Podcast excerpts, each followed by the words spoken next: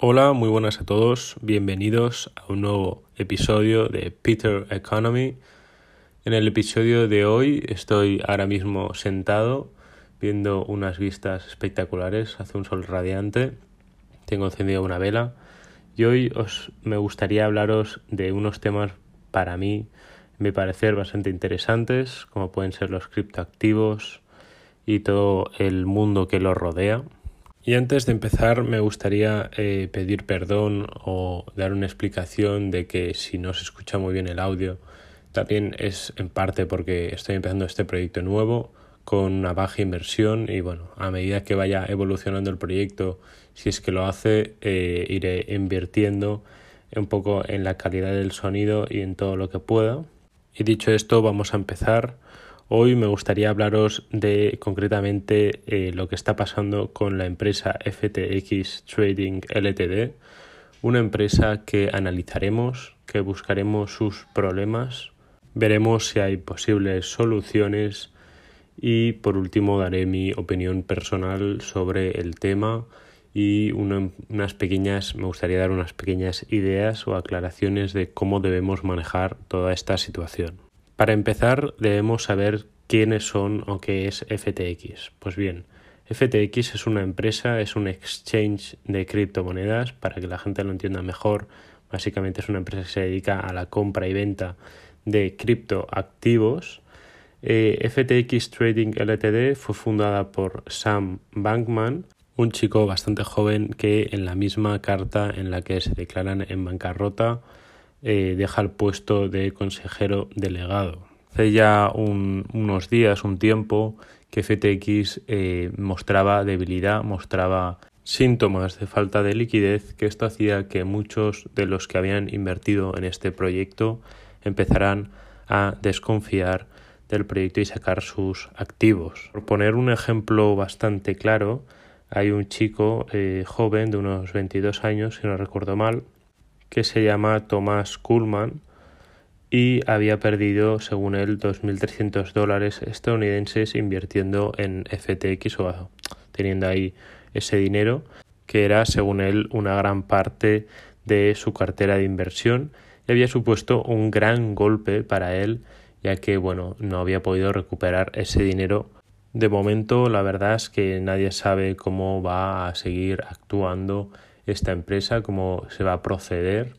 Eh, sí que es verdad que Binance, uno otro de los mayores exchanges, sino el mayor exchange de criptomonedas del mundo, insinuó que iba a comprar FTX para no dejarla caer, pero finalmente se retractó, tiró para atrás y no lo hizo. Ya al final esta empresa se ha tenido que declarar en bancarrota, ha quebrado dejando en la estacada a miles de clientes y miles de personas con cada uno su inversión, ya sea mucho o poca. Y esto nos recuerda la importancia de diversificar, la importancia de no pensar en que un proyecto es al 100% seguro, de que todo es perfecto, sino la importancia de también saber que este tipo de inversiones contienen un riesgo bastante alto, bastante, por eso debemos recordar que eh, nuestro dinero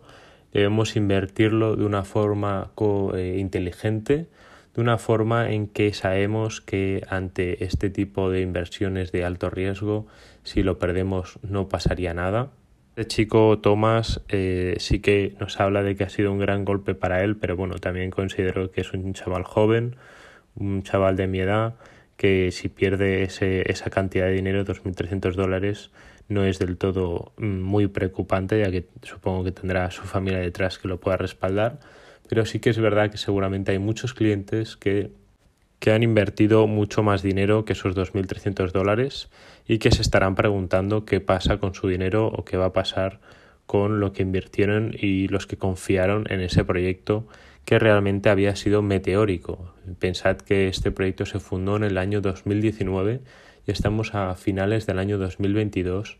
y es una de las empresas más grandes o, la segunda más grande en cuanto a compra-venta de criptoactivos. O sea, estaba moviendo miles de millones de dólares. En valoración ha bajado un 94% en un solo día su valoración.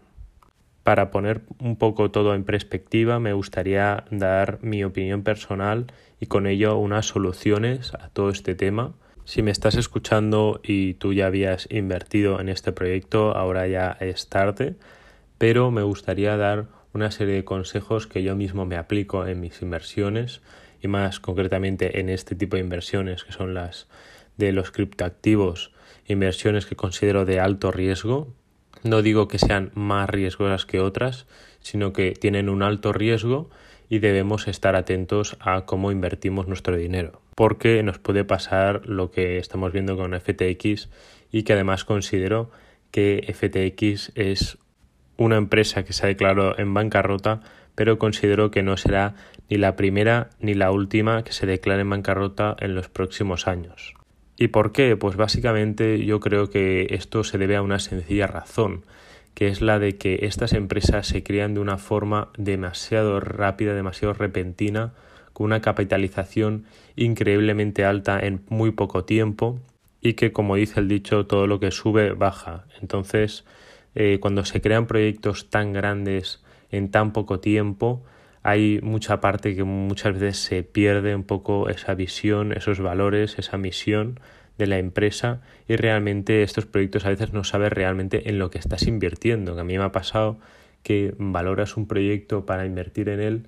eh, este tipo de proyectos, me refiero a temas de criptoactivos y realmente no sabes a qué se dedican o, o en qué basan su estructura o su modelo de negocio.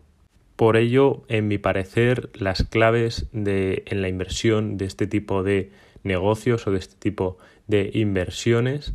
es primero de todo analizar muy bien la empresa, quién está detrás, si tiene eh, el fundador, el CEO, quien sea, si tiene algún otro hecho histórico, algo que haya hecho, que le haya ido bien o que le haya ido mal. Las personas suelen tener una historia detrás o no, igual son gente joven como este chico que acaba de nacer de la nada. Entender muy bien también cómo ganan dinero, o sea, su estructura, su modelo de negocio para saber si realmente es eh, todo humo. Tras ese análisis de la empresa y de las personas que están detrás del proyecto, deberemos de establecer una serie de objetivos que queremos conseguir con esa inversión y conocer nuestro límite, conocer nuestro límite en cuanto a la inversión, saber cuánto vamos a invertir y cuánto dinero estamos dispuestos a perder de esa inversión, si estamos dispuestos a perder el 100% de nuestro dinero o solo estamos dispuestos a perder un 20 o un 30%. Y por último, esta serie de consejos me gustaría decir que es muy importante no confiar en nadie ni en ninguna empresa, ninguna empresa, persona o cosa, o sea, nada es 100% seguro, siempre debemos tener dudas de cualquier cosa, sobre todo de los modelos de negocio, porque también a veces son estafas, vamos a pensar que no, pero aún así debemos entenderlo muy bien y aunque lo entendamos, siempre debemos dudar de nosotros mismos y pensar, ¿realmente esta estructura de negocio se va a sostener en el tiempo? Porque estamos viendo que FTX en dos años o en escasos tres años se ha hundido de una forma bastante repentina. Realmente tampoco sabemos las causas verdaderas de este hecho, pero aún así, por si acaso, debemos ser previsibles y debemos analizar todo al detalle. Y obviamente todo nos puede salir mal, aunque analicemos, aunque lo tengamos todo hecho, si nos sale mal, nos ha salido mal y por eso la importancia de invertir un dinero que estemos dispuestos a perder.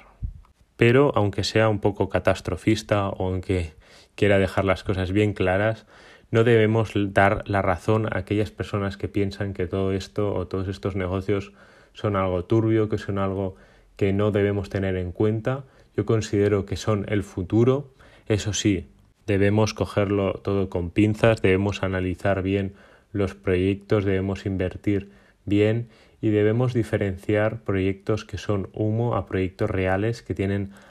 que aportan valor como puede ser el caso del Bitcoin, la criptomoneda Bitcoin, que al fin y al cabo fue la primera y es un poco todo ese sistema o toda esa idea de criptoactivo que engloba el Bitcoin. Yo creo que es algo muy bonito, muy interesante, porque en el futuro considero que veremos todo ese mundo integrado en lo que es hoy en día. Y nada más, hasta aquí el episodio de hoy. Espero que os haya gustado. Si os ha gustado, no os olvidéis de darle una valoración o decirme por comentarios alguna recomendación o alguna idea que tengáis que queréis que hable en los siguientes episodios. Y por último, daros las gracias a todos los que me escucháis y desearos una feliz semana. Un beso.